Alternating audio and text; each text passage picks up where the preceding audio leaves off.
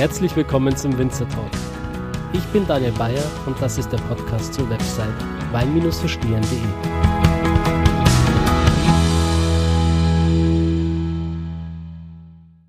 Hallo liebe Weinfreunde, ich freue mich ganz besonders, dass ihr heute wieder mit am Start seid und mich dieses Mal in die Pfalz begleitet. Eine wunderbare Weinbauregion, die vor allem durch ihre Riesling-Weine bekannt ist.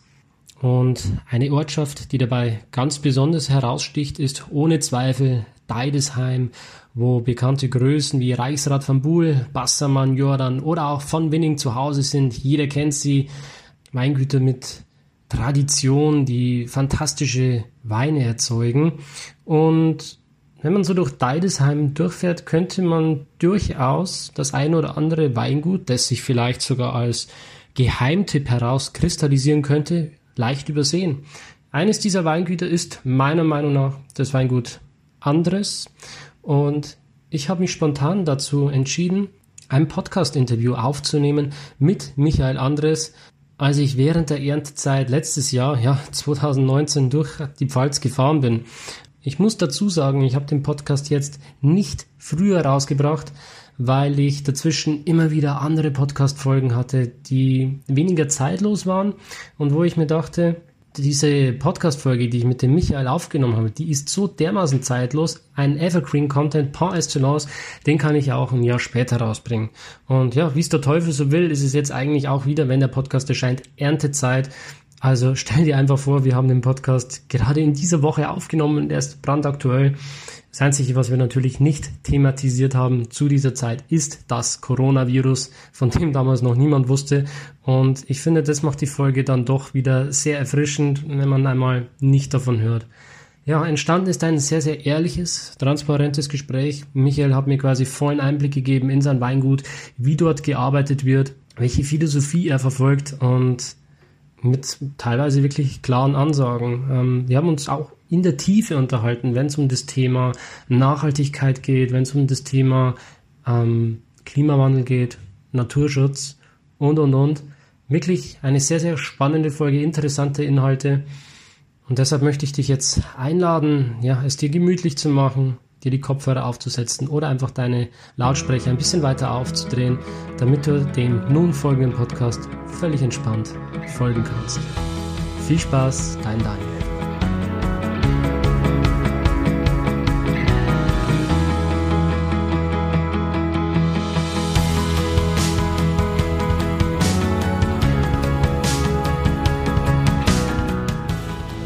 Ja, hallo meine Lieben. Ähm, meine Pfalzreise geht noch ein bisschen weiter. Ich bin jetzt gerade noch spontan nach Deidesheim gefahren. Und zwar ins Weingut Andres. Und äh, ja, gegenüber von mir sitzt der liebe Michael. Hallo. Hallo. Servus. Ähm, freut mich, dass es so spontan geklappt hat. Ähm, ist ja nicht äh, selbstverständlich gerade mitten in der Lese, oder? Ja, also du kamst ja gerade direkt in den Keller, also während ich bei der Arbeit war. Ähm, zum Glück sind wir gestern fertig geworden. Also wir haben den Tag der deutschen Einheit genutzt. Bei uns war das Wetter gut und haben ein bisschen Gas gegeben. Also ein bisschen länger gemacht wie sonst und haben alles gut reinbekommen. Also alle Trauben sind drin. Wie, wie viele Hektar hattet ihr zum Ernten? Wir hatten 22 Hektar dieses Jahr zu ernten. Wow. Wie viele Tonnen sind das ungefähr? Was kann man sich darunter vorstellen? Ja, also gut. Bei 22 Hektar haben wir dieses Jahr circa pro Hektar, kann man sagen, im Schnitt sechs bis sieben Tonnen geerntet.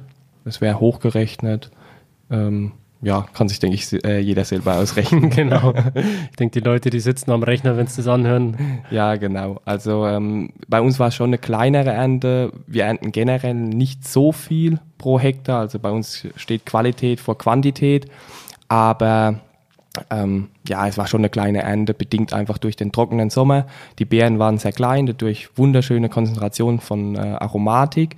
Also qualitativ jetzt ein Bombejahrgang. Wir waren sehr, sehr zufrieden. Aber die Lese ging halt extrem schnell, weil heute regnet Die ganze nächste Woche ist Regen gemeldet.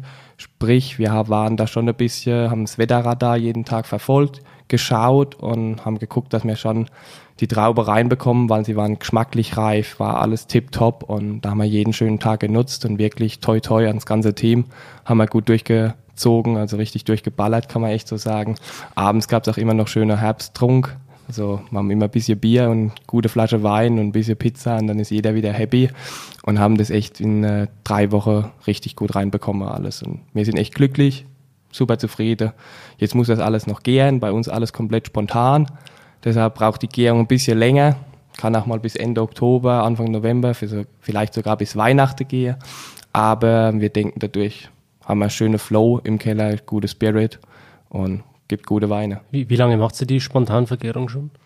Die Spontanvergärung machen wir eigentlich schon seit äh, so 2013 zum Teil. Da war ich selbst noch nicht im Weingut aktiv, war noch während dem Studium, hat schon zwei, drei Projekte laufen. Mein Vater hat immer alles mit Reinzuchthefe vergoren. Ähm, wie ich 2015 dann eingestiegen bin, habe ich gesagt, ich mache alles komplett spontan oder so gut wie es geht. Also wirklich versuchen, alles ähm, spontan durchzuziehen. Und ähm, dann war ich auch selbst da und konnte es immer kontrollieren.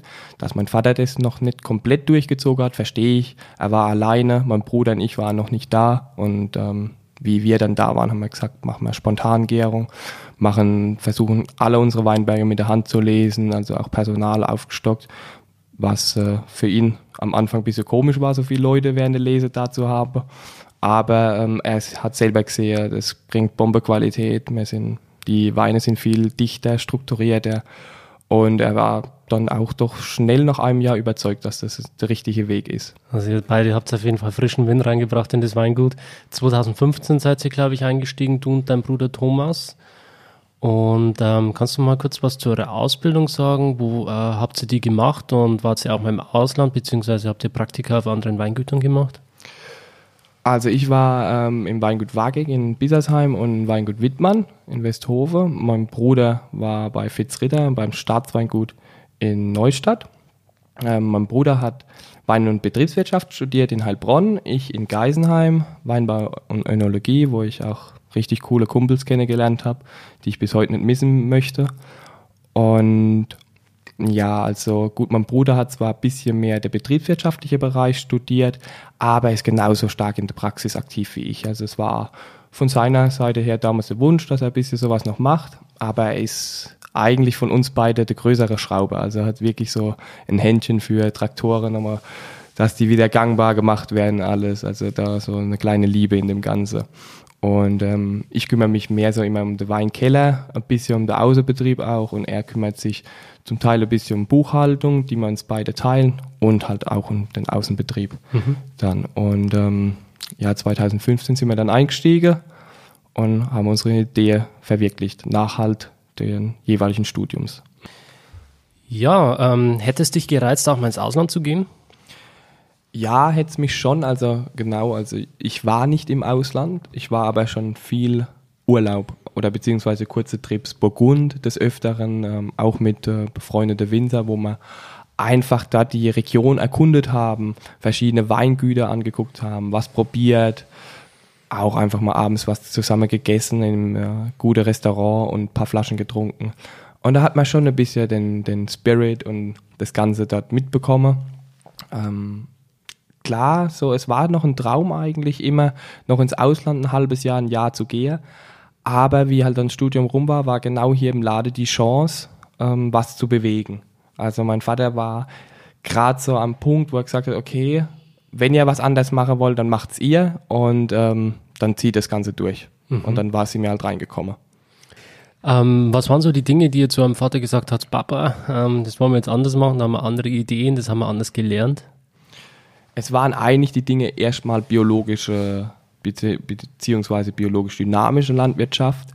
Dann waren es im Keller die spontane Gärung, Ausbau im großen Holzfass, weil mein Vater war klassisch komplett auf Edelstahl getrimmt, was ich auch verstehen kann, fruchtige Weine. Er kam aus dem Zeitalter, wo fruchtige Weine auf einmal im Kommen waren. Er hat es nicht verstanden, die Weine lange auf Vollhefe liegen zu lassen, ins Holzfass zu legen, eher weg von der Frucht, mehr hin zur Struktur, zur Eigenständigkeit, zum Terroir.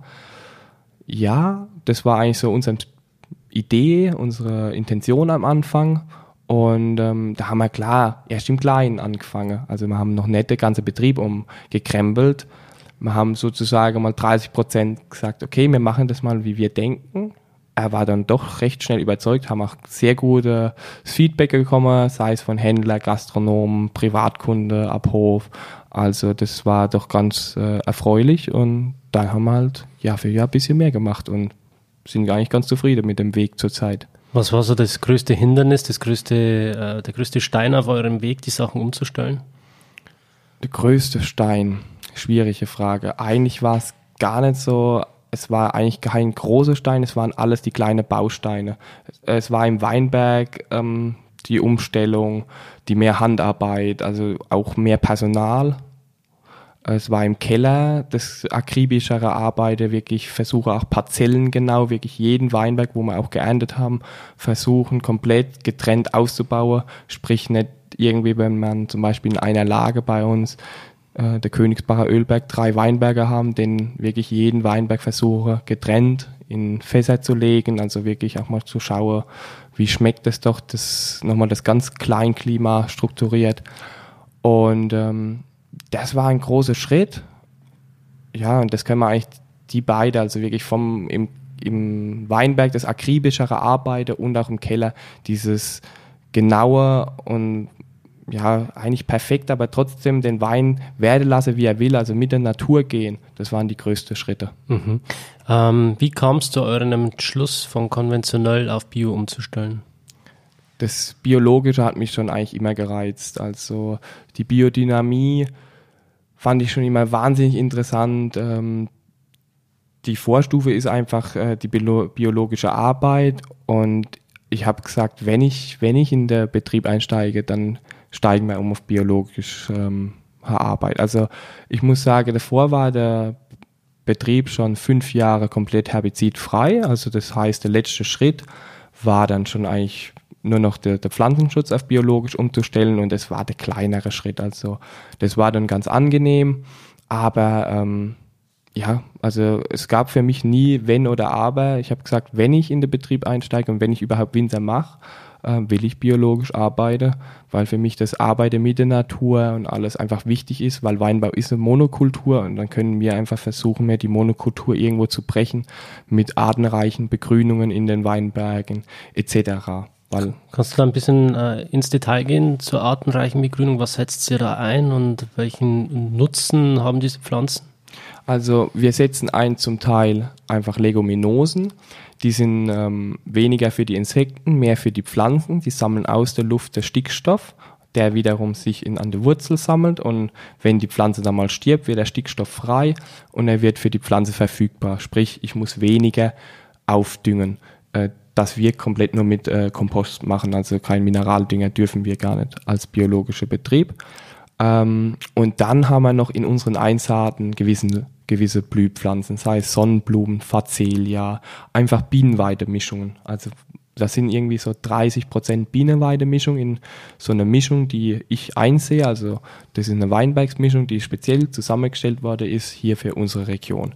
Da wir ein bisschen trockener, äh, trockener sind hier bei uns in der Region, nicht so viel wasserzehrend, ähm, aber trotzdem schön artenreich. Also dass viel Pflanzen, viel Blühendes am Ende im Weinberg ist, wo einfach wirklich Bienen und mehrere Insekten viel Nahrung finden. Und das versuchen wir jetzt zu erhalten. Natürlich war dies Jahr der Sommer durch die Trockenheit ein bisschen kontraproduktiv. Da ist uns doch schon viel ähm, kaputt gegangen. Aber das ist halt die Natur. So mhm. muss man halt mitarbeiten. Ja, das war dann quasi die Umstellung auf das ähm, Biologische. Was wäre jetzt der nächste Step, um dann wirklich zu sagen, wir gehen jetzt auf biodynamisch? Ja, der nächste Step ist eigentlich schon im äh, Prozess. Wir werden jetzt auf biologisch dynamisch umstellen. Wir werden morgen, also morgen ist bei uns ja Samstag, und dann gehen wir hin. Und es ist gerade die Zeit, Ende September, Anfang Oktober, die Zeit für die Herstellung des Hornmistpräparates. Und ähm, ja, da werden wir morgen rangehen, werden unsere Kuhhörner mit frischen äh, Mist äh, stopfen, die dann in die Erde verbuddeln und nächstes Jahr holen wir die raus und haben dann gu hoffentlich gutes Hornmistpräparat und mhm. bringen das dann auf den Boden, auf den We in Weinberg aus, um dem Boden die Information zu geben, einfach, dass schön alles vital ist. Mhm. Aber das ist dann Bio, oder? Noch nicht biodynamisch? Das ist biodynamisch. Das ist dann, okay. Das ist biodynamisch. Es ist einfach sozusagen nochmal ein kleiner Impuls. Der größte Impuls ist die, den Kompost, einen guten Kompost herzustellen, den wir auch schon komplett selbst herstellen. Da haben wir einfach unseren Abfall aus dem Weinberg, sprich die Trester, die ausgepressten Trauben, dann ähm, ein bisschen Laubabfälle, wo wir von der Kommune hier bekommen und Pferdemist. Mhm. Und das mischen wir zusammen. Anteile muss man, ist ein bisschen Fachwissen gefragt, also jedes Jahr spielen wir da auch ein bisschen mit. Und ähm, da wird es aufgesetzt und das nächste Jahr wird es ausgebracht. Und äh, die Begrünung ist ein ganz wichtiger Teil und ein großer Teil ist halt auch ein bisschen das Präparat, aber der Kompost und die Begrünung ist der wichtigste Teil. Das Präparat ergänzt das Ganze dann noch. Geht es ja dann auch so äh, auf, auf, die Mondphasen mit ein und solche Sachen? Die Mondphase ist nochmal ein bisschen ein separates Thema, aber wir gehen da auch schon ein. Also die letzten drei Jahre haben wir da schon wirklich versucht, den Rebschnitt nach dem Mond zu regeln, weil einfach es ist halt einfach angenehm. Ähm, du kannst deinen Mondkalender morgens rausnehmen, du, du guckst, es ist ein Fruchttag und dann kannst du in den, deinen Toplagen die Weinberge schneiden. Du kannst natürlich nicht an jedem Fruchttag, der vorhanden ist, wenn drei, vier, fünf Fruchttage im Monat da sind, kannst du nicht hingehen und jeden ähm, Weinberg an einem Fruchttag schneiden, weil dafür haben wir zu viele Weinberge. Aber wir versuchen unsere großen Lagen und ersten Lagen an den wirklich Tagen zu schneiden, wenn der Mond gut steht. Weil wir einfach sagen, wir können das halt machen, weil die Zeit gerade passt. Aber das Allerwichtigste ist in der Biodynamie, man darf sich nicht zu dogmatisch verhalten. Also wenn da irgendwie was zwischen reinkommt, dann soll man auch gucken, dass das Ganze trotzdem weggearbeitet wird, bevor man hingeht und sagt, okay, ich muss nach dem Mond arbeiten, aber gerade eben passt es nicht, aber morgen passt es mir nicht, wo der Mond gut steht, dann sollte man es doch lieber trotzdem machen. Also die Arbeit trotzdem fortführe. Mhm. Habt ihr dann auch Tiere im Einsatz im Weingarten und ähm, wie stehst du zum, zu dem Thema mit Teesorten spritzen? Ja, Tiere im Weinberg wäre schön, ist bei uns einfach aus dem Grund von der kleinen Parzellierung fast unmöglich. Da eine Kuh oder ein Schaf reinzustellen, das haben wir echt viel zu kleine Weinberge bei uns hier in der Region. Aber ähm, so mit Tees finde ich eigentlich doch eine recht spannende Sache gerade so, es gibt verschiedene Teesachen wie Schafgarbe, Kamille, die bringen schon viel was, wo wir dieses Jahr schon ein bisschen mit äh, ausprobiert haben, aber ähm, wollen wir ins nächste Jahr noch mehr ranwagen an mhm. das Ganze. Ja, äh, spritzt ihr jetzt aktuell noch mit Kupfer? Wollt ihr euch davon dann auch distanzieren oder wie stehst du zu dem Thema generell? Ja, Kupfer spritzen wir, weil im Bioweinbau ist ja leider gegen eine gewisse Pilzsorte nichts anderes möglich. Mit Tees kann man das Ganze doch deutlich reduzieren. Also wir waren dieses Jahr schon wirklich vom gesetzlich Erlaubten, was in Deutschland schon sehr, sehr gering ist im Verhältnis, was die EU nur vorschreibt, waren wir doch nur die Hälfte. Prinzipiell muss man sagen, Kupfer ist ein Schwermetall, es reichert sich im Boden an aber wir spritzen wirklich ganz, ganz wenig. Es gibt ein Ersatzmittel, es gab es auch schon, aber das wurde leider durch die EU verboten. Und äh, das ist zurzeit reine Bürokratie. Also da kam halt BASF und hat halt gegen, gegangen gegen das Mittel und hat gesagt, das geht so nicht, das wäre im konven konventionellen Weinbau äh, schon aktiv. Und äh, dann wurde es verboten. Das ist ein Politikum, also sollten sich manche Politiker manchmal drüber nachdenken, was sinnvoller ist für die Umwelt, bevor man einfach alles auf dem Schreibtisch nur regelt. Das ist momentan sowieso eine heiße Diskussion mit der Umwelt, mit Klima, politisch. Verfolgst du das Ganze auch? Interessiert dich das? Ja, natürlich äh, interessiert mich das. Also ähm, wir sind in der Landwirtschaft tätig, wir merken den Klimawandel mit am meisten. Also jeder, der behauptet, Klimawandel wäre nicht da, ähm, soll bitte mal einen Landwirt fragen, der spürten. Man sieht die trockenen Sommer, die letzten beiden, die waren schon knackig. Ähm, die Ernten werden immer früher. Also es ist, es ist schon spürbar. Und man kann einfach durch mit gewisse Sachen, Kleinigkeiten kann man ja schon im Klima beitragen. Man muss ja nicht immer äh, ja, nur die Politik verantwortlich machen, sondern einfach mal gucken, dass man selbst ein bisschen schon was hinbekommt. Auch sei schon der Verzicht auf Plastik klar, gewisse Dinge. Ich bin jetzt hier nicht der größte Öko, wo sagt, okay, äh, ich verzichte komplett auf Plastik oder ich versuche alles so möglich ähm, ja, irgendwie hinzubekommen ohne Plastik. Ich versuche so gut es geht, einfach auf Plastik zu verzichten und ähm, eine gewisse Wertstofftrennung ist ja ganz normal. Und dann hat man eigentlich schon, finde ich, für jeden sich selbst eine gute ökologische Bilanz. Ja, das ist schön, dass du das sagst, weil ähm, das ist genau der Grund, warum ich vegan geworden bin. wenn ah, du, du, bist vegan. Genau, wenn du halt immer von einem Winzer zum anderen fragst und äh, erfährst und ihn fragst, was er tut, um die Welt zu einem besseren Ort zu machen. Und du sitzt dann da und denkst dir, ja, das ist wunderbar, was die alles machen, aber was mache ich eigentlich selbst? Und dann habe ich mir gedacht, naja, wenn ich schon was machen kann, dann ist es eigentlich die vegane Ernährung, weil du dadurch halt auch schon wirklich ähm, viel dazu beiträgst, zumindest ähm, für, für sich persönlich, was man halt tun kann, um eben ähm, gegen die Massentierproduktion vorzugehen und äh, da einfach ein kleines Zeichen aufzusetzen. Ja, also da hast du definitiv recht. Ähm, die Massentierproduktion ist halt nichts. Also das wäre wie wenn ich Wein äh, in Menge produziere würde. Bei Wein versteht es zum Glück jeder. Also da haben wir als Winzer doch deutlich äh, das Glück, dass wir wirklich hingehen können und können halt wirklich ein qualitativ hochwertiges Produkt erzeugen, auch einen gewissen Preis verlangen und die Leute akzeptieren das Ganze, weil sie es schmecken können. Es gibt halt zurzeit wenige Leute, die ähm, das beim Fleisch äh, schon sehen, wobei ich finde, ich finde generell, dass in Deutschland da schon ein gewisser Wandel also stattfindet, dass gerade das Qualitative weniger ist mehr also gerade auch in der Nahrung deutlich äh, spürbar ist. Man sieht es ja mittlerweile an jeder Fleischtheke, Dry-Aged Beef, regional, also das ist ja wirklich ein großes Thema, was mich sehr freut, weil ich das einfach gut finde, weil ich bin zwar ein Winzer, aber irgendwo bin ich auch ein Landwirt und ich finde es einfach schön, wenn alles so ein gewisses Gleichgewicht steht und äh, auch wenn das die Kollegen, die ähm, Tierzucht oder Ackerbau betreiben, auch ihr gutes Geld verdienen. Mhm. Ja, ähm, dass du Winzer bist, sieht man auch an den Flaschen, die hier auf dem Tisch stehen. Ja, genau. Und äh, ich würde sagen, wir probieren jetzt mal einen deiner Weine, oder? Ja, starten wir mal. Dann am besten mit Gutswein Muscatella mal. Hm, gerne. Also Muscatella trocken, klar würde man jetzt denken, hier in der Pfalz erstmal Riesling. Riesling ist auch bei uns ähm, schon mit 70 Prozent im, Weinbe im ja, Weinberg und auch im Betrieb das größte Steckenpferd. Aber Muscatella ist so noch eine kleine Spielerei von uns, wo wir einfach ähm, extrem abfeiern.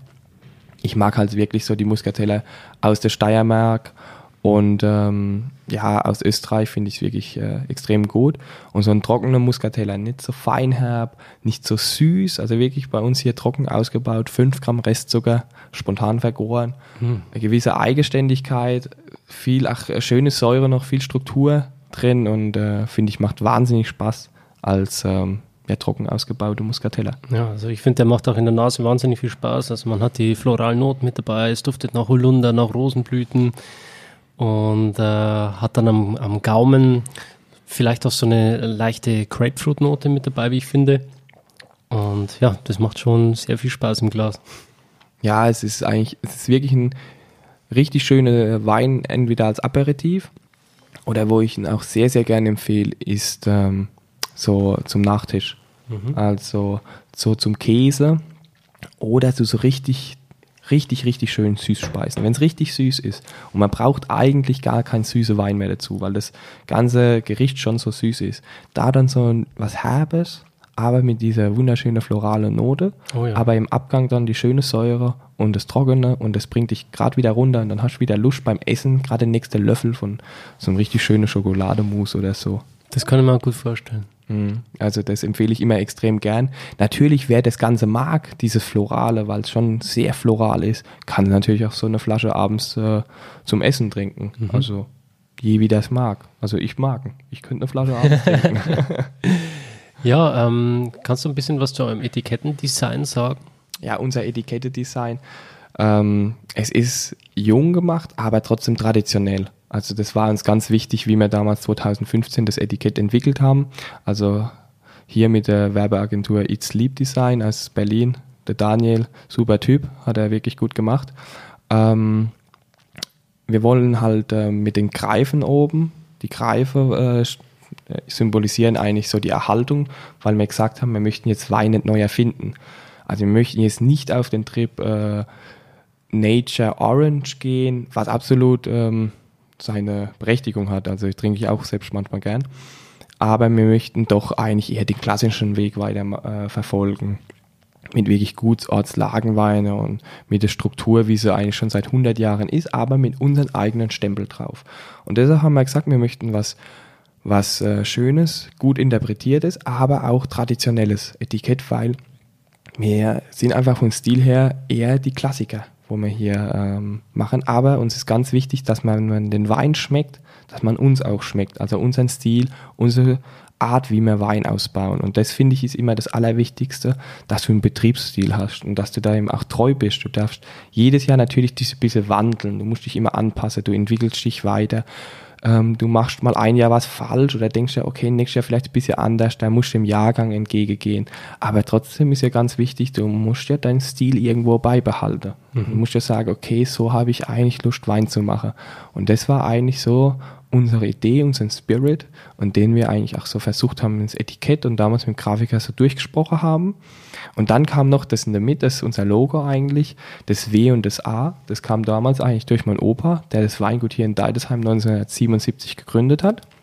Da war halt davor ein ganz kleiner Genossenschaftswinzer, bisschen Ackerbau dabei, bisschen Viehwirtschaft, so ein typischer kleiner Gemischbetrieb, wie so ähm, damals der Nachkriegszeit war. Und damals, äh, 1977, hat er wirklich den Schluss gewagt und hat gesagt, okay, ich mache jetzt nur noch Flaschenweinvermarktung. Und ähm, hat damals ein Weingut gegründet. Er hieß selbst Wunibald, Weingut Andres, W. Andres, das hat damals gepasst. Und ähm, da haben wir das eigentlich, das Logo gerade so fast übernommen und haben gesagt, wir setzen es in die Mitte. Und der Rest ist dann halt ähm, noch ein bisschen grafisch dazu verfeinert worden. Mhm. Ja, dein Mund ist schon wieder trocken. Ich würde sagen, ja. wir probieren den nächsten Wein. So, als nächstes haben wir dann Königsbacher Ölberg aus dem Jahr 2017 bei uns große Lage. Ist ein Riesling, oder? Ja, ist ein Riesling. Oh, sehr feine Nase. Ja, zeigt sich eigentlich gerade eben doch richtig schön. Also ähm, 2017 macht gerade eben, finde ich, mega Spaß. Haben auch, was uns ganz wichtig ist, ein paar Flaschen jetzt zurückgelegt. Also der ist gerade eben noch im Verkauf, aber noch ganz wenig Flasche. Der Rest habe ich komplett zurückgelegt weil wir einfach ähm, einen Teil wirklich für Gastronomie und für Handel doch in zwei, drei Jahren dann auf den Markt bringen möchten. Aber auch für Endverbraucher, wo man einfach dann wirklich so ein Late Release in drei Jahren, dass die Leute auch sehen, wie toll das doch das Ganze reifen kann. Mhm. Weil die meisten Leute, die kaufen sich das Ganze, trinken es danach direkt, weil ich es schön finde. Aber ich sage halt immer, kauft doch mal sechs, zwölf Flaschen mehr und legt euch einfach ein bisschen was weg, weil dann mhm. könnt ihr einfach sehen, wie toll das doch in ein paar Jahren schmeckt. Absolut, ja. Ich finde, der hat so eine richtig schöne äh, Honig-Kamillenote in der Nase, so ein bisschen weiße Blüten mit dabei. Ähm, man vermutet, dass der Wein vielleicht ein bisschen süß ist, aber der ist wirklich schön trocken ausgebaut. Ja, knackig trocken. Wie viel Restzucker hat der? Ja, der liegt bei 2,5. Wow, das macht schon richtig Spaß. Mm, ja, also bei uns liegen sie immer so in der Regel zwischen Ende 2 bis äh, 3 3, 3, 4 circa einfach auf den Grund durch die spontane Gärung. Da ziehen sie nicht ganz durch bis auf Null, die bleiben dann immer stehen irgendwann. Aber ist ja okay. Ja, dann ist es halt so. Okay, ja. ja. die Natur hat so gemacht, dann, ja. dann passt das so. Und äh, bei wie viel Alkohol liegt der jetzt? Der liegt bei 12,5. Das geht aber auch. Ja, das ist absolut cool. Ja. Ja, also, dass immer, wir wollten immer die Rieslinge zwischen 12,5 und 13. Also ja, am liebsten 12,5, aber klar kann man das Jahr ein bisschen reinkrätschen, dann hast du mal 13 auf dem Etikett, aber 13,5, 14 sind No-Gos. Dann wird der Wein, du kriegst die Petrolnote, es wird zu fett, die, die komplette Eleganz des Rieslings verliert sich da komplett. Mhm. Das ist sehr wichtig, oder? Die Eleganz und die Finesse. Ja, für uns schon. Also es kommt immer aufs Weingut drauf an. Also wir mögen halt gewisse Power im Glas, aber nicht geprägt durch Alkohol. Mhm. Also du sollst viel Struktur, viel Mundgefühl. Ja, es soll schon irgendwie, wie man sagt, also es darf schon klatschen, so wenn es im Mund hat. Also da kann schon richtig ein Wumms hinter dran sein aber nicht geprägt durch Alkohol. Mhm. Das ist das Allerwichtigste. Das, das, ist jetzt die Lage Ölberg. Ja, Königsbacher Ölberg. Genau. Kannst du die mal vielleicht äh, beschreiben? Kannst du da mal ein kleines Bild in den Köpfen der Zuhörern ähm, malen? Ja, der Königsbacher Ölberg ist eigentlich, wenn man von Deidesheim Richtung Neustadt fährt, ähm, circa so in der Mitte, dann fährt man nach oben Richtung Hart, also Richtung, ähm, Richtung Wald, sozusagen, man geht richtig ein paar Höhenmeter hoch. Und äh, die Lage grenzt direkt an dem Pfälzerwald. Und wenn man dort oben steht, ist ein ganz kleines Plateau, dann schaut man auf die Rheinebe runter. Das ist Wahnsinn. Also der Ausblick morgens, super, gibt nichts Besseres. Vom Boden her haben wir da Buntsandsteinverwiderung mit äh, Kalkeinschluss, also sogar recht viel Kalk, richtig kalkmerkliche Bode. Ist immer recht kühl morgens, da man direkt oben am Wald ist. Also es kommt direkt morgens immer ein schöner frischer Wind entgegen, der sozusagen auch die Trauben, Trauben nicht so schnell reif werden lässt. Und ähm, ja, das macht die ganze Lage so immens spannend. Also gerade für Riesling wunderschön. Und die Aussicht dort oben, also die ist unbezahlbar. Das ist quasi euer GG, oder? Großes Gewächs. Es ist eines der. Also ähm, ja, GG, also wir sind noch keine VDP. ähm, Wäre das ein Ziel von euch? Ja, es ist schon, also ich mag die, die VDP schon. Also die, das Ganze, die Struktur mit ähm, Gutswein, Ortswein, erste Lage, große Lage, finde ich, passt bei uns auch äh, drauf. Ähm, es ist einfach der Verband, wo für mich die Top-Weingüter Deutschlands drin sind. Äh, ich dränge mich dort nicht auf, aber wir versuchen äh, absolut unsere Qualität durchzuziehen, unseren Stil durchzuziehen. Wir möchten uns auch nicht irgendwie verbiegen. Und wenn, ich, wenn wir irgendwann mal gefragt werden, zehn Jahre, sage ich nicht nein. Mhm. Ja, vielleicht hört ja der ein oder andere zu, der ein oder andere Entscheidungsträger.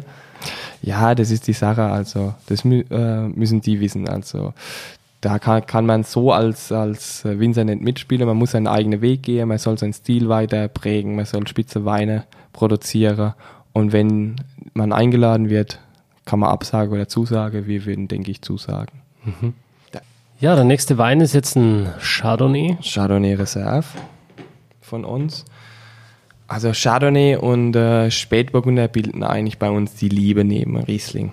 Also was wir eigentlich versuchen noch stärker in den Fokus zu rücken. Da kommt deine Burgundleidenschaft wahrscheinlich wieder raus, okay? Ja, genau. Also so das Burgundische, ich liebe das Ganze. Ich äh, trinke auch gern wirklich Burgund. Also ich trinke super gern äh, große Rieslinge aus Deutschland. Aber Burgund trinke ich einfach gern. Und äh, Chardonnay hat mich schon immer gereizt. Das war auch 2015 neben Rieslings erste Projekt, wo ich eigentlich so direkt im Betrieb angestoßen habe. Und weil wir haben einen richtig alten Weinberg. Also die ersten Chardonnay-Reben fast, die es so in Deutschland gegeben hat, direkt noch aus Burgund selektioniertes Material und ja, der Vater hat nie was Großes draus gemacht. Und wir waren da gestanden, es ist geil. Es war mega geil. Ein uralter Weinberg, mega gut. Wie alt waren die Reben so? Ja, die sind Pflanzjahr 86. Also noch nicht ururalt, also jetzt nicht zu vergleichen. 33 Jahre. Ja, aber nicht zu vergleichen mit dem uralten Riesling. Aber für Deutschland Chardonnay alte Reben. Also es waren schon Alter, aus dem haben wir auch mittlerweile rausselektioniert und haben schon wieder neu gepflanzt, mhm. weil ähm, klar, wir möchten den Weinberg erhalten, aber irgendwann, irgendwann ist äh, alles ist endlich und äh, wir möchten trotzdem aber die Qualität von diesem Klonmaterial weiter behalten und ähm, ja, haben deshalb auch neu angelegt und möchten uns da, wie gesagt, auch noch ein bisschen drauf spezialisieren neben Riesling, haben auch jetzt schon in ersten Lagen auf Neuschrift der Hart haben wir das Glück gehabt, ein bisschen was dazu zu pachten und haben im Harder Herzog was angelegt äh, in, mit Chardonnay. Und äh, demnächst wird es sozusagen auch neben der Reserve dann nochmal einen Lagen Chardonnay geben. Mhm, super. Ja, dann zum Wohl. Ja, Prost.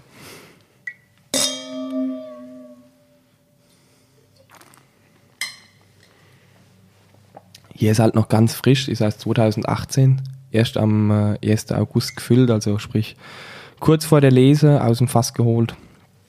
Ähm, einmal ganz grob filtriert, also ganz wenig gemacht und dann direkt abgefüllt. Deshalb ist es schon noch kräftig, aber auch schöne Säurestruktur, gewisse Salzigkeit, mhm. schöner Schmelz.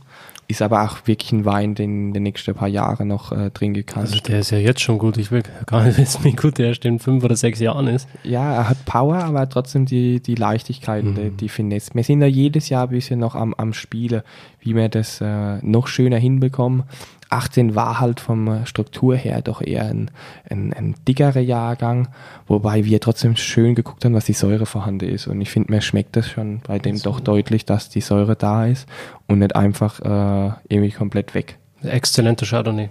Ah, Dankeschön. Richtig geil, gefällt mir, gefällt mir Dankeschön, richtig, richtig Dankeschön. Cool. Ähm, was genau hast du da für ein Holz verwendet? Da nehmen wir direkt aus Burgund. Ähm, wirklich äh, Eiche, also auch äh, von Tonellerie sind wir bei Taranso, Chesser und Taranso, Chesser und Dummy. Wow. Die drei und wirklich von denen auch die beste Fässer, wo man so kommen lassen. Was, kommt, was kostet das auf Fass? Ja, genug. Also zwischen 800 und 900 Euro netto ja. kann man da schon, aber die kann man dafür echt mal ein paar Jahre auch benutzen. Also wir spielen immer gern mit Erst-, Zweit-, Dritt-, Viertbelegung und ähm, wenn man halt einmal gut investiert, kannst du das wirklich drei, vier Jahre benutzen und dann auf die Dauer der Jahre gerechnet ist es doch nicht so viel. Kaufst du dir einfach ein billiges Fass, ist meistens nach dem ersten Jahr schon äh, hinüber.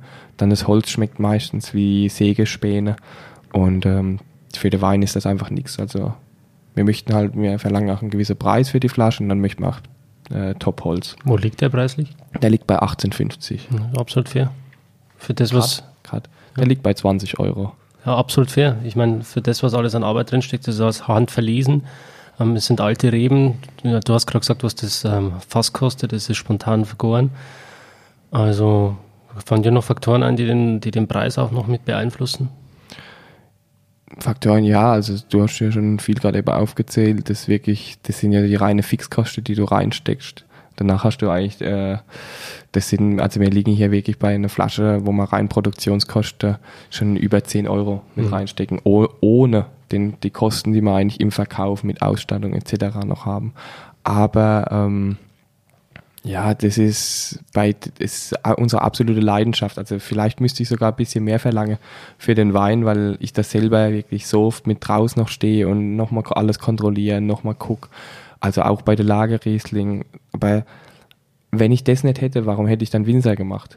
Warum, das, das, das ist einfach die Spannung, die ich liebe und die gerade eben sozusagen seit gestern ein bisschen von mir runtergefallen ist, weil mir alle Top-Weinberge äh, doch dann reinbekommen ähm, haben oder sprich fertig geworden sind und es hängt nichts mehr, was ähm, wirklich wichtig ist. Und dann war mir echt schon, dass die Anspannung runtergegangen und das ist einfach die Liebe, die du als Winzer brauchst. Und wenn du die nicht hast, dann ja, musst man auch nicht Winzer werden. Dann hätte ich auch Banker werden können. Klar. Richtig schöner Chardonnay. Also ich bin hin und weg. Mir gefällt es so gut mit dem salzigen Finish dann hinten mhm. raus noch. Und äh, klar, der Wein muss sich jetzt erstmal ähm, seine Balance finden, muss jetzt noch ein bisschen reifen. Und äh, ich bin wirklich gespannt, wo die Reise da noch hingeht. Ja, also den kannst du locker, wenn du den jetzt kaufst. Das ist zum Beispiel so ein Wein, wo ich wirklich empfehle, immer kauft ein bisschen mehr. Oder gut, ich lege auch mittlerweile ja was zurück, aber das entscheide dann ich, wenn es auf den Markt kommt. Aber sowas ist halt echt schön, Du kaufst dir jetzt zum Beispiel 18 Flaschen, tust die ersten sechs Flaschen in einem Jahr oder in eineinhalb trinken, tust ein bisschen was weglegen und äh, machst mal jedes Jahr ein, zwei Flaschen auf. Was, was entwickelt der so für Noten im Laufe der Zeit? Kann man das so die sagen? Die Salzigkeit ist immer noch vorhanden und er wird eigentlich dann dieses, dieses cremige, aber trotzdem die Struktur bleibt erhalten. Also so wie ein schöner Burgunder. Also das Holz bindet sich viel schöner ein. Also es ist ja hier wirklich auch doch dezent nur vorhanden, aber es bindet sich schöner ein und geht wirklich in so was schönes cremiges über. Aber dann die Säure und die Salzigkeit am Ende sind halt immer noch vorhanden, die die Frische geben und die nicht einfach so plump, so ein plumpe Chardonnay vorhanden ist, sondern immer noch viel Struktur, viel Power, viel Kraft. Mhm. Und die Frucht, Kommt die auch raus, oder? Ja, die Frucht ist dann äh, eher in so verbunden. Natürlich hat der Chardonnay dann immer noch so Frucht, aber wir möchten ja eigentlich gar nicht bei den Lagen oder Reserveweinen so dieses Fruchtige, sondern wirklich dann eher so ein bisschen das Terroir, die Eigenständigkeit. Das ist jetzt die Sache, ob man diese Nase dann als Frucht äh, interpretiert oder einfach als äh, Eigenständigkeit. Ich sage immer, der hat dann so noch im Jahr eine wunderschöne Eigenständigkeit, eine schöne, schöne Power. Hm. Okay, dann äh, bleiben wir im Burgund, würde ich sagen. Gehen wir zum Spätburgunder. Genau. Jetzt haben wir Pinot Noir im Glas, Jahrgang 2017. Ja, auch frisch, also wurde im gleichen Monat mit Chardonnay, also Anfang August abgefüllt. Ist bei uns Reserve. Wir werden wie Chardonnay auch hier im, äh, mit dem Spätburgunder noch ab 2019 dann der Jahrgang auch eine Lage habe auch im Königsbacher Ölberg wie Riesling, weil einfach da der Kalkgehalt so schön ist und Pinot braucht für uns Kalk. Kalk ist das Wichtigste bei Pinot. Und ähm, hier bei uns Reserve ist einfach 50% mit ganzer Traube vergoren. Also ähm, komplett. Sozusagen auch mit Rappe, das aber gewisse gute Tanninstruktur. Ist jetzt jung, zeigt er echt noch ein bisschen Ecke und Kante, aber das macht richtig Spaß im Alter. Also es macht richtig, richtig mhm. Spaß. Auch jetzt. Oder man karaffiert. Wir haben die Flasche jetzt gerade frisch aufgemacht. Man merkt so, deshalb, wir haben auch große Gläser jetzt hier. Man merkt, ähm, wenn er ein bisschen länger im Glas ist, dass er sich schön entfaltet. Er macht richtig Spaß. Aber er ist auch ein Wein definitiv zum Weglegen. Das ist ein Wein, der für, für eine lange Zeit gemacht ist, auf jeden Fall. Man merkt es von der Phenolik her, mhm. vom äh, Tannin, vom Gerbstoff. Es ist gerade alles noch, ähm, ja, ich sage mal, einzeln wahrnehmbar steht noch ein bisschen äh, nebeneinander, aber ich denke, dass sich das jetzt dann in den nächsten drei, vier Jahren auf jeden Fall Definitiv. ausbalanciert. Oder einfach, wir haben jetzt, wie gesagt, die Flasche frisch aufgemacht, schützt in die Karaffe. Genau. Jetzt einfach so zu Weihnachten schöne Gans dazu und mhm. dann äh, geben wir ein bisschen Luft. Dann zeigt er sich auch natürlich schon schöner, aber wie du sagst, ähm, in zwei, drei Jahren wird es richtig schön, also oh, wird es richtig gut. Ja, Gerade ähm, um nochmal auf das Thema Frucht zu kommen, also ich finde, er hat auch eine schöne Erdbeere. Ähm, die man vor allem dann am Gaumen eher wieder schmeckt. In der Nase ist es ein bisschen erdiger ja. vom Aroma her. Ja, würdest du das so unterschreiben? Ja, also das ist genau das, was wir eigentlich möchten. Also nicht in der Nase so diese Frucht, dass da hier irgendwie eine Erdbeere rauskommt. Hinter finde ich auch so, er zeigt so schöne Frucht, es ist nicht nur Tannin und, und Ruppigkeit, sondern man hat auch schon einen gewissen Fruchtansatz, auch eine gewisse Leichtigkeit, auch äh, schön, dass der Alk nicht zu dominant vorhanden ist aber in der Nase wirklich diese das Erdigkeit, äh, ein schönes Mundgefühl, nicht diese übermenschliche Frucht, weil trink was aus Burgund oder aus Bordeaux, da steht keine Frucht im Vordergrund. Da, da hast du eine gewisse Erdigkeit, hast Struktur, hast Power, hast Finesse, hast Eleganz, aber keine, keine Fruchtarome. Deshalb ich bin da immer so mit dem ganzen Fruchtaroma bei so ganz großen Weinen echt manchmal ein bisschen auf Kriegsfuß, weil äh, gib den Wein Zeit, lass sie reifen, lass sie zeigen und beurteilt sie einfach gut, schlecht oder braucht noch Zeit. Genau. genau. Ja. Das war's mit deinen Weinen. Das äh, sind die Weine, die wir heute probieren. Gibt es noch einen Wein, wo du sagst, darauf bin ich besonders stolz. Das ist vielleicht äh, der beste Wein, den ich bis dato gemacht habe. Den besten Wein, wo ich bis dato gemacht habe. Also ich finde äh, persönlich finde ich wenn ich jetzt bei in die Dreistufigkeit mal kurz äh, drauf eingehe, also sprich ein Wein aus dem Gutsweinsegment, finde ich dieses Jahr 2018 unseren Riesling von Buntsandstein finde ich wahnsinnig cool. Hat äh, für Basis 3 hat er extrem viel Struktur, sehr viel Power, äh, viel ähm, ja nicht dominieren vom Alkohol, aber viel viel Mundgefühl im A2-Bereich ist es der Königsbacher Riesling, wo wir dieses Jahr neu haben. Da sind wir wirklich sehr stolz drauf, weil das ist für Ortswein doch schon fast wie bei anderer erster Lage. Also das ist wirklich, so Vorleser und Hauptleser zum Teil aus dem Ölberg und einfach von unseren drei Weinberge da oben haben ein Weinberg, hat uns doch später im Fass, wo man gesagt hat, für Lage ist doch ein bisschen zu schwach. Aber das war echt, äh, das war echt grenzgängig. Also der war schon gut. Und dann haben wir den in, zum Ortswein dazugefügt und dadurch hat es der A2, also das ist richtig, richtig gut für eigentlich kleines Geld. Und ähm, im Lagerbereich ist eigentlich immer mein, meine beiden Lieblinge, ist beim Riesling doch wirklich immer die Deidesheimer Leinhöhle, weil die immer jung doch sehr verhalten ist, aber dann also gerade eben 2017 geht gerade eben wieder ein bisschen zu, aber 2016 ist gerade richtig, richtig gut. Aber habe ich leider nicht mehr im Verkauf. Ein bisschen was weggelegt, aber das meiste für mich selbst, weil da habe ich noch nicht so viel weggelegt. Ab 2017 doch erst ein bisschen mehr. Und ähm, das hat mir richtig Spaß gemacht. Und 2017 der Chardonnay Reserve. Das fand ich auch. Das, der zeigt gerade so noch im Jahr gereift, doch so eine wunderschöne Frische noch und äh, die Salzigkeit und gerade dieses Burgundische in der Nase, das mir immer so gut gefällt.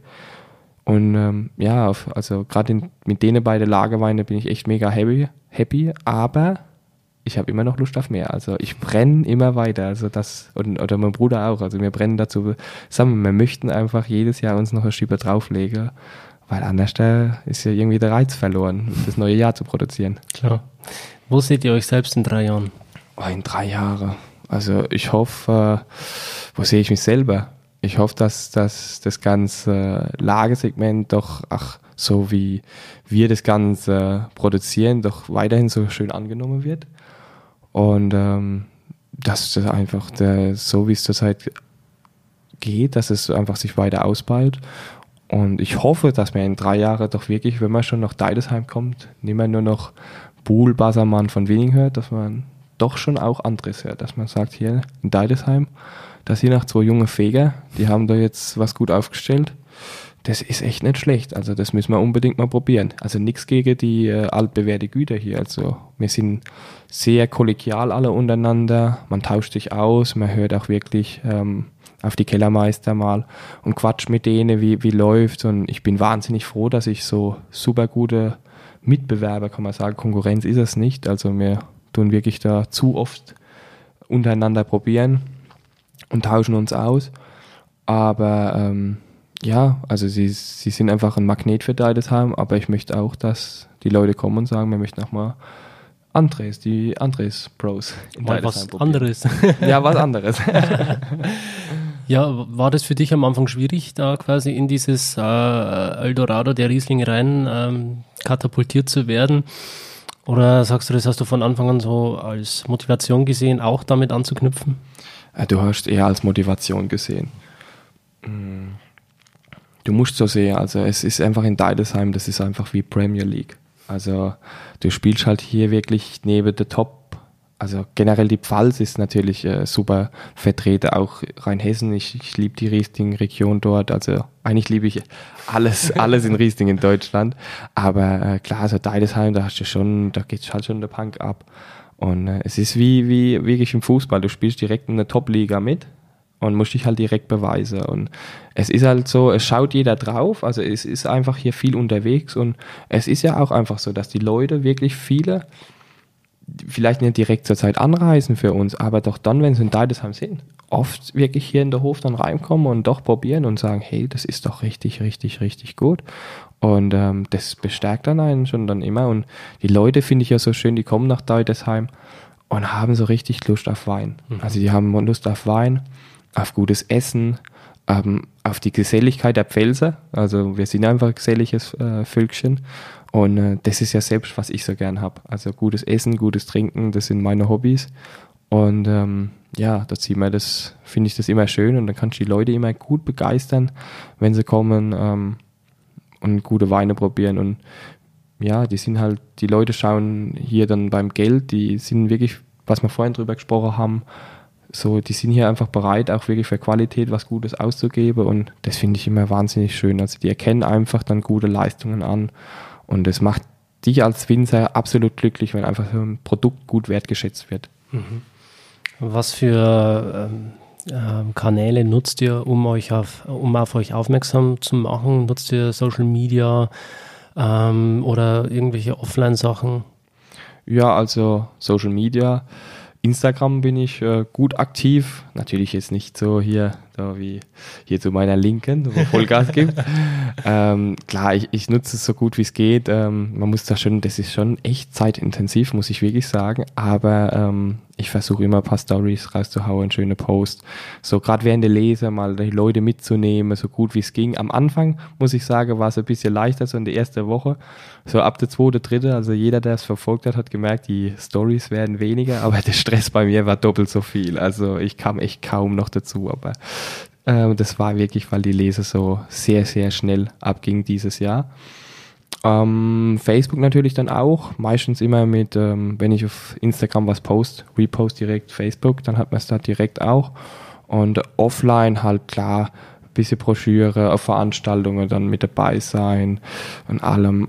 Aber ähm, ja, da haben wir jetzt, glaube ich, das meiste benutzen wir wirklich so Instagram, mhm. wir zurzeit machen.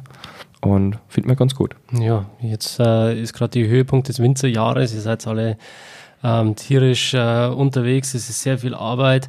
Geht es jetzt dann äh, auch mal wieder in den Urlaub? Gönnst du dir eine kleine Auszeit? Ja, jetzt erstmal, also nach der Lese muss ich sagen, geht es doch bald schon wieder los mit auch Veranstaltungen, sprich ähm, mit, bei Restaurants, bei Fachhändlern, wo man eine kleine Hausmesse hat.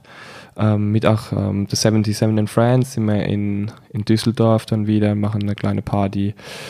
Aber sagen wir so, ab Januar, doch da geht es dann in Urlaub, zwei Wochen, gleich mal so zwischen den Jahren, da sind haben wir, den Betrieb zu, also ein bisschen Zeit für sich und da geht es in Urlaub. Jetzt erstmal nach der Lese ist für mich das Schönste jetzt erstmal nicht vielleicht dieses Wochenende, aber nächstes Wochenende ein ganzes Wochenende auf der Couch. nur auf der Couch. Mal einmal, so zweimal am Tag in den Keller runtergehe, bis sie seine Babys kontrollieren, weil die gären ja noch und wir gucken jeden Tag nach, dass auch die Gärung doch gut verläuft, weil wir ja, wie gesagt, alles Spontangärung machen.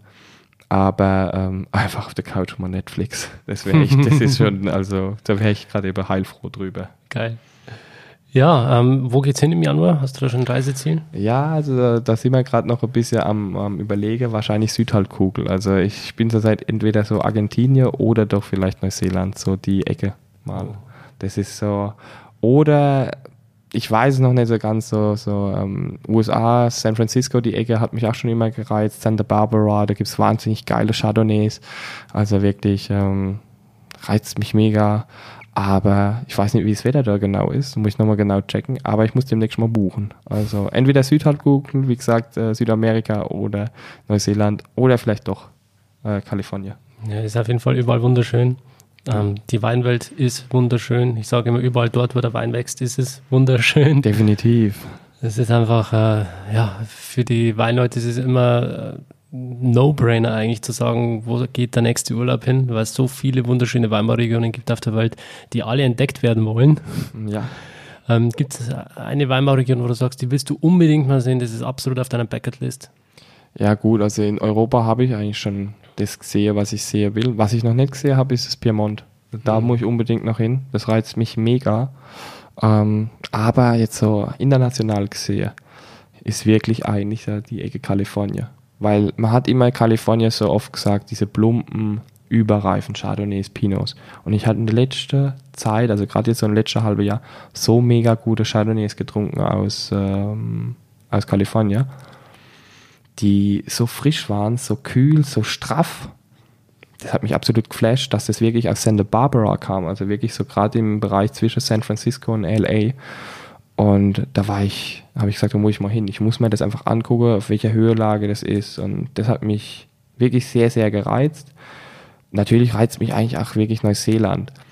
Ich bin da, ja, ich kann, also meine Lieblingsregion ist neben Deutschland, also deutsche Anbaugebiete immer noch Burgund, aber mich reizt mega natürlich auch alles andere auf der Welt zu sehen. Hm. Trinkst du gern Sauvignon Blanc? Ja, ich trinke gern Sauvignon Blanc. Also Riesling ist zwar Steckepferd, aber Sauvignon Blanc ist äh, so zum schönen Wegtrinken, macht ja schon Spaß. Da, da, magst du die Frucht dann wieder? Ja, da mag ich die Frucht in der Basis, aber ich bin zum Beispiel auch ein wahnsinniger Loire-Fan. Also gerade, man kennt ja Dag Dagano, das ist ja, ich meine, das sagt jedem was, Loire. Der Silex, die Salzigkeit, das ist der verdammte Berg. Er hat einen Wein, der nennt sich der verdammte Berg. Das ist so geil. Also das ist richtig, das hat Reduktion, das hat Power. Wir haben dieses Jahr wirklich einen Ortswein Sauvignon Blanc gemacht. Wir haben Sauvignon Blanc, da haben wir Paradiesgarten angelegt vor fünf Jahren. Das ist aber eher so der Ausläufer, also wo wir sagen, okay, für Riesling ist die Terroirstruktur nicht mehr so mega da, aber vielleicht so, so ein Sauvignon dann als Ortswein ähm, vermarktet, ist doch eigentlich schon ganz geil. Ja, haben wir es einfach angepflanzt und äh, haben jetzt dieses Jahr dann wirklich mal zum Teil den Teil des Weinbergs wirklich äh, für so einen schönen Ortswein wie eigentlich in, an der Loire ins große Holzfass gelegt mhm. und äh, versucht auch ein bisschen die Reduktion reinzubekommen. Mal schauen, wie das Ganze wird. Aber das sind dann so die Spielereien, die ich einfach nochmal brauche mhm. da dazu. Und ja, die Loire, also reizt mich auch immer mega. Also Dagano feiere ich bis heute noch ab. Du hast auf jeden Fall einen guten Geschmack, was ich jetzt mitgekriegt habe. Ja, ich, das Ding ist, äh, du kannst wirklich, du musst so sagen, du kannst doch nur ein großer Wein produzieren, wenn du auch Großes trinkst. Wie kannst du dich messen mit was, wenn du das nicht probiert hast? Zu, zu was beurteilen und sagen, das ist, das ist absolut, äh, ja, das ist überteuert, das ist Quatsch. Ja, du musst doch mal probieren, dass du das sagen kannst. Man kann ja nur mitreden, wenn man es auch äh, mal probiert hat. Wie viel Geld gibst du so im Monat für Wein aus? zu viel. das ist mein Hobby. Also das ist, viele Leute können das nicht verstehen, die einfach sagen, wie kann man denn der Arbeit noch als Beruf machen? Aber es ist einfach, es ist ja, es ist ja kein kein Beruf, es ist eine Berufung oder es ist ein Leben. Ja. Also wenn ich jetzt einfach nur Cash machen wollte, hätte ich das nie gemacht, wäre ich an die Börse gegangen und hätte äh, so als Makler gespielt. nee, also du hast einfach, ähm, es macht einfach wahnsinnig Spaß, auch was noch zu probieren. Deshalb mein Hobby sind wirklich gute Wein und gutes Essen. Ich finde es immer schön. Du verkaufst an, an Top, an Sternegastronomie der Weine und du musst ja auch mal wissen, wie schmeckt es. Also wie ist gerade das Ganze, das Korrespondierende, wie ist der Wein zum Gericht. Du kannst, wir Provinzer probieren unsere Weine meistens nur solo, aber es ist ja gerade immer schön, wenn die Sommeliers das dann wirklich dann mal zum Gericht ähm, ähm, ja, präsentieren, wo manchmal Weine, die vielleicht ein bisschen überdeftig wirken oder so, doch ähm, zu, zu manche Gerichte doch ganz schön passen. Mhm. Also wo das, das ist eine ganz neue ja, Intention, die da uns mal frei wird und ja, das ist wirklich, also das mache ich gern, immer ins Restaurant gehe und äh, was Gutes esse. Natürlich nicht jedes Wochenende, da habe ich keine Zeit so und, und da bin ich auch irgendwann pleite. Aber das ist so, das mache ich schon ganz gern. Ja, ähm, was ich auch gerne mache, das, ist, äh, das sind Podcast-Interviews. Ja. Besonders wenn es so nette Winzer sind wie du jetzt gerade. Ja, so ganz spontan um die Ecke. Genau, also ich war wirklich gerade einfach in der Gegend, bin rumgefahren und habe gedacht, naja, äh, jetzt hättest du noch ein bisschen Zeit, könntest du noch ein Podcast-Interview machen und wir sind mitten in der Lese. Also die Wahrscheinlichkeit, dass irgendjemand zusagt, war echt äh, nicht sehr hoch. Aber ihr wart wirklich sehr einladend, sehr freundlich. Ich habe zuvor gesagt, ja komm rein, äh, dein Papa hat mir gerade noch den Keller gezeigt. Ja, super. Also du hast mich auch dann im Keller erwischt direkt, ja. Genau. Ich wollte gerade die Mittagspause gehen, aber erwischt kommen. Aber äh, war ja super nettes Gespräch gerade eben. Genau. Und äh, du kennst ja meinen Account sowieso schon, oder? Ja, natürlich, folge ich definitiv. Ja, guck immer alles an. Geil. Ja, das, das freut mich. Ja, ich finde sie auch cool und ich fand es auch schön, dass du jetzt gefragt hast. Also für so spontane Sachen bin ich in der Regel immer zu haben. Also während der Lese ist manchmal, wäre ich jetzt letzte Woche gekommen, muss ich sagen, hätte ich sich weggeschickt, weil da war gerade Vollgas, erste große Lage. Aber jetzt gestern die letzten Weine geerntet. Ich bin selber mega happy, es ist alles im Keller. Wir machen heute auch ein bisschen so der, der Chillinger, wie wir immer sagen. Also wir, wir arbeiten schon, aber der Druck ist weg, die Leute sind entspannt, jeder merkt's. Es mhm. ist alles in cool. Super. Ja, ähm, wie heißt dein Instagram-Account? Weingut an, Weingut unterstrich Andres. Genau, also einfach mal folgen. Genau, bitte. äh, wer übrigens meinem Account noch nicht folgt, der ist hier auch herzlich eingeladen, da mal auf den äh, Follow-Button zu drücken. Wein verstehen. Und ich sage danke fürs Zuhören und bis zum nächsten Mal. Ja, Dankeschön. Tschüss. Tschüssi. Schön, dass du dabei warst. Wenn dir dieser Podcast gefallen hat, dann bewerte mich auf iTunes. Wenn du Fragen hast oder mehr Informationen zum Thema Wein suchst, dann schau auf meiner Website wein-verstehen.de vorbei. Bis zum nächsten Mal.